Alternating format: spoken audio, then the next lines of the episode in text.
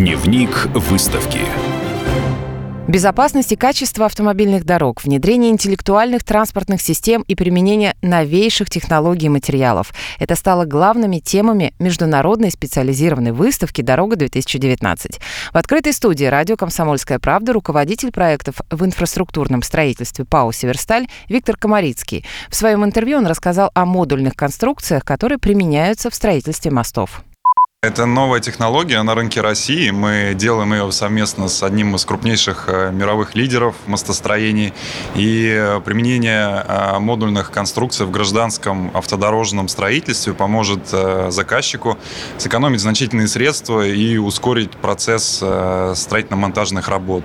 Ну, для примера, пролет моста модульного монтируется буквально за несколько дней всего, да? а экономия в общей сметы достигается порядка 20% по сравнению с железобетонными пролетами аналогичной длины, либо больше в зависимости от э, длины пролета, если мы говорим о сравнении со стальными пролетами. Данная технология э, в России инновационна и до этого не применялась в гражданском строительстве. Были некоторые аналоги в военных мостах, но э, сейчас мы пытаемся ее адаптировать в массовое производство.